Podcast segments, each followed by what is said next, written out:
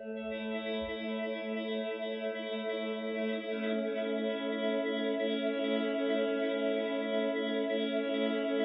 ¿qué tal? Esto es lo mejor de lo peor y empezamos.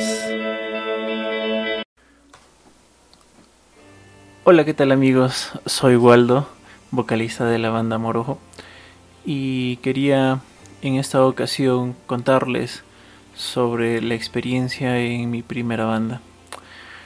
Pues transcurría más o menos el año 2007-2008 aproximadamente, en la cual pues hasta ese entonces yo no había tenido ningún tipo de experiencia eh, en bandas, en grupos de música, o sea que no cantaba solamente como para mí.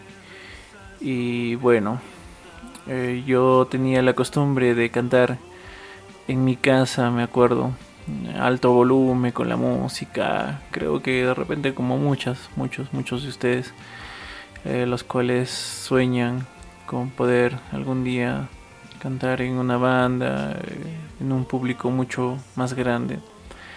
Pues yo no era la excepción. Aquella época en Perú ah, estaba de moda esta red social llamada Hi-Fi. No sé en qué países más estaría de repente vigente aquellas épocas o lo utilizarían, ¿no? Estaría de moda pero aquellas épocas aquí el hi-fi era como el Facebook para, para, la actualidad, ¿no? Me acuerdo que un día estuve ahí en el internet, en una cabina o en un café, como, como ustedes prefieran llamarle, eh, navegando por internet, alquilando una máquina. Eh, estuve leyendo, viendo las noticias. En eso me acuerdo que una de mis amigas había publicado o lo había reposteado eh, un aviso, había reposteado un aviso donde decía que se buscaba un vocalista para una banda, para una banda de, chiquillos, de, de chicos, de jóvenes aquel entonces el requisito era pues simplemente gustarle bandas como Nirvana, Red Hot Chili Papers y, bandas locales como Limpio y Mar de Copas. Y bueno, pues para mí eran referentes de mi música en aquel entonces. Y obviamente sabía las, letras y, cantar esas canciones, entonces... Eh, me, me, decidí a contactar con esta persona que, había publicado, que parece entonces ser el bajista de la banda. Pues él me dijo para encontrarnos, nos citamos en un parque cerca a mi casa y había la coincidencia en la cual pues los dos vivíamos cerca. Entonces me acuerdo que decidí, decidí en ese entonces asistir a esa, esa pequeña reunión con él porque aquí hay algo, ¿no? Que de repente muchos de nosotros, eh, a muchos de nosotros nos pasa, que a veces queremos hacer algo o a veces estamos decididos y confiamos en nosotros y sabemos de, nuestro, de nuestras capacidades, de nuestro talento, pero no tenemos la suficiente fuerza, la convicción para, para realizarlo. Entonces muchas veces me pasó lo mismo, pero a veces me gusta saltar por más que sea un vacío, por más que en la piscina no haya nada. Me gusta saltar para ver qué es lo que sucede. Obviamente con miedo, con mucho miedo. Entonces así lo decidí. Fui a la reunión, conversé con él, me dijo de una forma breve, ¿no? De que ya pues estaba bien, que no había ningún problema, pero que me iban a aprobar al día siguiente en horas de la tarde y en otro parque mucho más lejano de mi casa. Entonces practiqué, practiqué y fui. Fui, yo tengo la costumbre de, de ser muy puntual Así es que yo estoy 10 minutos antes, 15 minutos antes. Y esto como que aflora mi ansiedad. En el sentido de que se me hace una eternidad cada minuto, cada segundo que pase al esperar, ¿no? Bueno, estuve ahí parado esperando con, no sé, con una ansiedad terrible de que ya suceda, ¿no? Ya para bien o para mal, pero que suceda. Y sudando aparte de eso, sudando con la boca seca. Porque obviamente era mi primera banda, ¿no? Mi primera experiencia eh, como banda. Entonces me acuerdo que ellos llegaron con sus uniformes porque ellos todavía no terminaban el colegio, la secundaria. Y yo ya había acabado para ese entonces. Entonces, bueno, llegan ellos y me dicen para ir a una sala de ensayo muy cerca al lugar donde nos habíamos citado. Me presenté con todos los de la banda. Estaba mi amigo chino Jordan, estaba Paul, a quien le decíamos, bueno, no sé si, si sería un poco vulgar, pero le decíamos culón. Y mi amigo Jan, chanchito. Bueno, y me presenté con ellos y fuimos a la sala sin tanto hablar porque obviamente no nos conocíamos ni nada, entonces no había mucho tema de conversación. Ellos sí, ¿no? Entre los tres conversaban y conversaban y se reían y todo y yo pues alejado un poco de... obviamente no entendía lo que ellos hablaban. Sin embargo, llegamos a la sala de ensayo y entramos a probar, me acuerdo, media hora estuvimos cantando algunas canciones, habían canciones que no me sabía las letras, me dijeron que podía tararearlas y les gustó, les gustó en la forma en la que cantaba, en la que yo podía eh, interpretar esas canciones. Obviamente no, no tengo el mismo color de voz que Anthony Kiddis o, o de Kurt Cobain, no sé. Pero bueno, a mi estilo las cantaba bien. Y bueno, les gustó. Entonces empezamos a formar un lazo de amistad entre toda mi banda y, yo, el nuevo. Eh, empezamos a sacar muchas canciones, covers obviamente, de estos artistas que en, esta, en esa época pues era, no sé, era lo máximo para nosotros. Eh, pasó el tiempo, tuvimos nuestras primeras presentaciones. Eh, aún recuerdo la primera presentación que tuve con mi banda. Eh, fue una tocada muy, ¿cómo se diría? Muy, muy underground, en la cual pues prácticamente toda la, gente que estaba asistiendo ahí eran pura bandas, no, había más personas, no sé, eh, externas a, este mundo todas eran, todos eran músicos, bueno, por decirlo así. Nos veíamos unos a otros, ¿no? Prácticamente, eh, no sé, terminaba un grupo de tocar a un cierto, a un cierto tiempo que nos daba. Entraba otro grupo y el grupo que bajaba se sentaba a mirarlos, ¿no? Algo así era, me acuerdo que, que llegué y, fue algo muy emocionante, fue algo muy excitante en aquella época porque nunca lo había nunca lo había hecho no obviamente.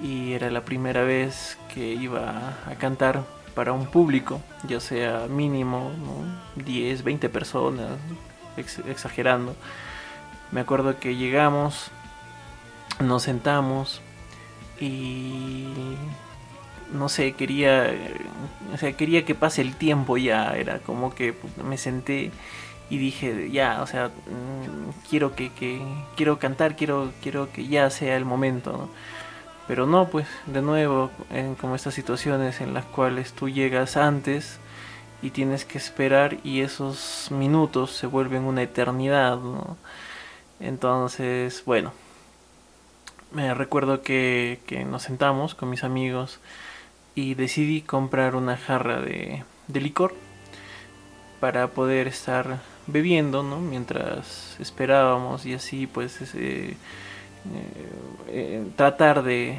de, que mis nervios desaparezcan ¿no? con el alcohol.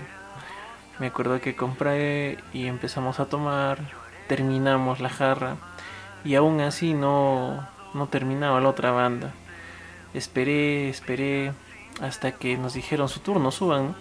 Y me recuerdo que automáticamente, a pesar que había tomado, bueno, líquido, ¿no? Por decirlo así, mi boca se secó en un 2x3, ¿no? Era como que, no sé, pucha, eh, ese momento de, de, nerviosismo había hecho que me seque totalmente todo mi cuerpo y no podía ni siquiera hablar porque no tenía ni saliva, absolutamente nada. Entonces, bueno, ya pues era, era el momento de subir, ¿no? Me recuerdo que mm, eh, eh, dentro de mí dije, ya lo tenemos que hacer. Y subí, subí, subí al escenario. Subí, estuve con mis compañeros y empezamos a tocar canciones de los Red Hot, ¿no? canciones muy conocidas como Californication. Empezamos a cantar y, dos chicas abajo nos escuchaban e incluso me dijeron que cante un poquito más fuerte porque no se escuchaba mucho mi voz. Me acerqué un poco más al micro, empecé a cantar y, fue algo muy, muy excitante en ese entonces, maravilloso. Eh, en el cual pues yo subí al escenario y, me olvidé de todo prácticamente, ¿no? Me olvidé de quienes estaban frente de mí, me olvidé que, estaba en un local o que, no sé, por, último que había gente o que, que existía personas en este mundo. Solo me dediqué a cantar y cantar y, y tratar de transmitir lo que, lo que en ese momento estaba viviendo yo. Y para cerrar, pues fue un tocamos la canción de una canción de Nirvana. Y obviamente pues las canciones de Nirvana tienen mucho raspado en la garganta. No sé la verdad cómo, cómo, cómo hice porque ese no es mi estilo. Pero creo y traté de hacerlo lo mejor posible en ese entonces y recuerdo que hay un, había un grupo acá en mi zona, en la zona de Huancayo, que ya era muy veterana, por decirlo así, ¿no? que tenía mucha trayectoria ya para ese entonces. Eh, este grupo llamado Sangre de Acero, el cual el vocalista tenía un, una sala de ensayo. Él me acuerdo que, que, vino, se acercó cuando terminó, cuando terminamos nosotros de tocar, nos bajamos y, él se acercó y me dijo, muy bien, ¿no? Lo has hecho, lo has hecho muy chévere. Felicitaciones. Y, y ese momento pues para mí fue un, no sé, un todo, ¿no? Para mí porque eran ya pues tipos de trayectoria, ¿no? De, mucho tiempo. Y que te digan eso es que eh, para mí significó que estábamos haciendo bien, al menos las cosas, ¿no? me fui alegre, me fui alegre, bajamos y, subió totalmente mi autoestima. Dije, bueno, lo estoy haciendo bien, sigamos para adelante. Recuerdo que nos fuimos, ni bien terminamos de tocar, ni siquiera escuché a, a este grupo Sangre de Acero que iban a entrar luego, porque ya era demasiado tarde, sería prácticamente casi las 12 de la noche, una de la mañana aproximadamente. Y como nosotros pues éramos muy chiquillos para ese entonces, no teníamos dinero, pues. Lo que hicimos fue agarrar nuestros instrumentos, bueno, al menos los de mis compañeros, y empezar a caminar toda la calle hasta algunos puntos en los cuales nos, nos dividimos para cada uno irnos a nuestras casas, bueno, porque no teníamos el lujo todavía de tener dinero y, y agarrar un taxi y, pues irnos cada uno a sus casas con, su respectivo taxi. Nos fuimos y empezamos así a ensayar más fuertemente porque ya sentíamos que estábamos nos estábamos encaminando a algo bueno, ¿no? que estábamos haciendo las cosas bien.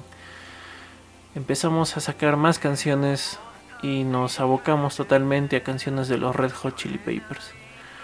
Me acuerdo que tocamos en, varios eventos pequeños de acá de mi ciudad, en la cual incluso la municipalidad eh, organizaba, como el Festi Rock, por ejemplo, en un estadio, y, eventos así pequeños en los cuales nosotros nos presentábamos y creo que hacíamos las cosas bien. Porque alguna vez recuerdo cuando volvimos al mismo local en la cual empezó toda esta historia, mi primera tocada, volvimos y ingresamos, ingresamos al, al local para tocar los chicos nos miraron, voltearon y nos dijeron, y había gente, no era, ya no solamente eran los músicos, sino había mucha, mucha más gente eh, externa a, este mundo.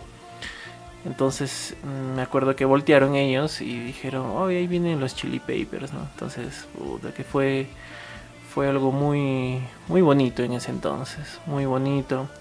El creer o el, o el no sé, el tratar de ser al menos la sombra de, de, estos grupos grandes, ¿no? Fue muy hermoso. Es una anécdota que, que hasta ahora recuerdo con mucho cariño.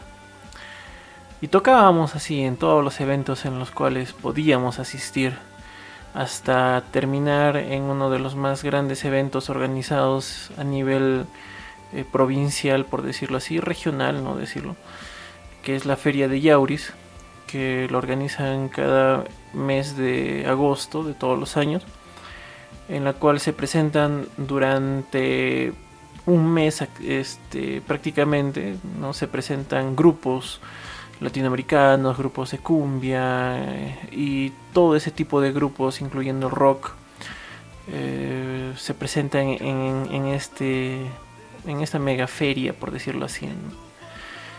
Y bueno, no solamente hay conciertos, obviamente hay otro tipo de actividades como comida, exhibiciones de animales y todo eso. Pero pues ya era un concierto grande.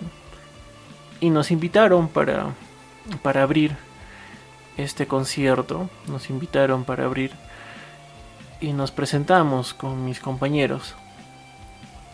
Pero ¿qué pasó durante este transcurso me dirán, o sea, no todo fue del color de rosas o, no todo fue felicidad durante nuestra trayectoria en, la banda, en nuestra banda, sino que de repente un poco la inmadurez y, y toda esta situación hace que, que algunos o todos de la banda pierdan la cabeza o salgan del camino en el cual estábamos enrumbados puesto que mi compañero, el guitarrista, eh, empezó a consumir marihuana y esto le llevó a una dependencia en la cual su cuerpo obviamente le pedía más y más y más y, y, de repente en horas más seguidas, ¿no?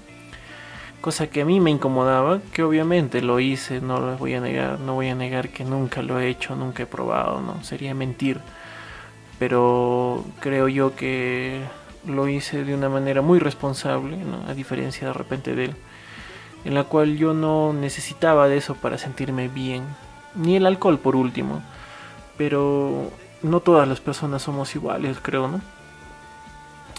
El, en cada ensayo que teníamos antes de los ensayos, ya a partir del segundo o tercer año, empezó a, a fumar y se excusaba diciendo de que grandes de la guitarra como Jimi Hendrix por ejemplo o, John Frusciante eh, fumaban igual para poder inspirarse ¿no? y hacer mucho mejores melodías con la guitarra yo no estaba en total acuerdo con esto no ya que igual que el alcohol pues igual la droga te quita muchos muchas veces los sentidos y no, no reaccionas de la misma forma.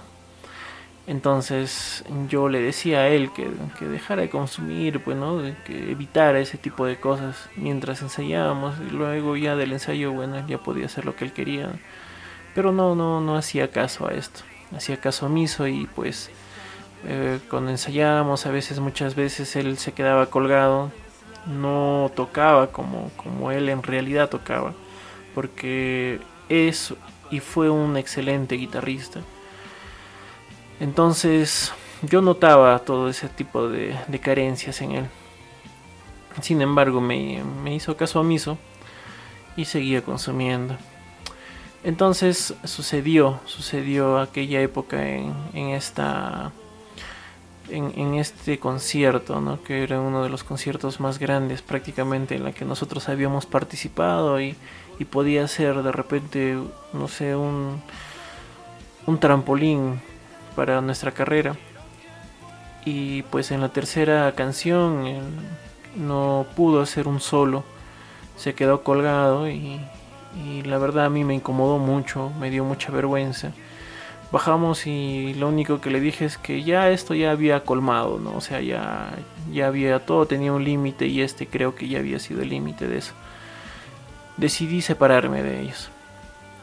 Decidí separarme porque no me veía un futuro con ellos, no veía avances con ellos, más que de repente, no sé, quedarnos en una situación en la cual yo no compartía, que era hacer toda la vida covers, por ejemplo. Empecé a hacer música y, y bueno, pues ya a tocar por, por, mí solo.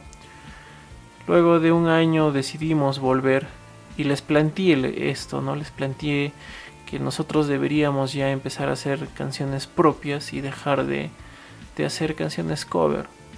Pero no, no querían hacerme caso, ellos se habían encasillado en este, en este mundo de, hacer covers nada más, ¿no?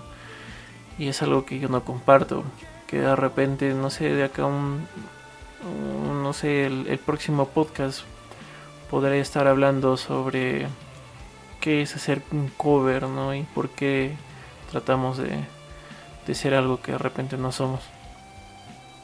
Pero bueno, toda esta situaciones conllevó a de repente una madurez en, en mi persona, en la cual buscar hacer un proyecto mucho más eh, consolidado y un proyecto más serio, que aunque tenga que escalar, no sé, eh, escalón por escalón, no sé si fue muy redundante, aunque tenga que, avanzar de pasito en pasito, pues lo tengo que hacer, ¿no? Por mí porque yo amo la música, porque la música es lo mío y quiero seguir en este bonito mundo de la música, mis queridos amigos.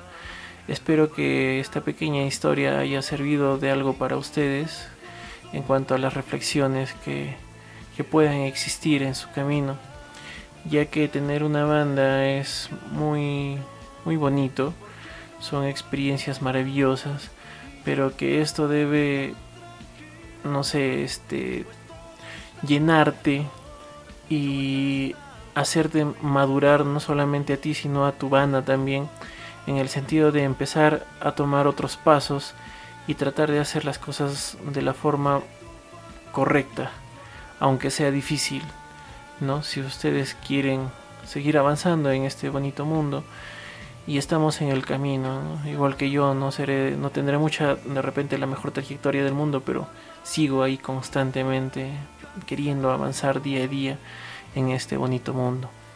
Bueno amigos, esto fue todo por hoy. Conmigo será hasta la próxima semana con un nuevo podcast. Espero que lo hayan disfrutado, espero que les haya hecho compañía y que todo lo que he hablado les sirva para algo a todos ustedes. Amigos, esto fue lo mejor de lo peor con su amigo Waldo. Muchas gracias y hasta la próxima.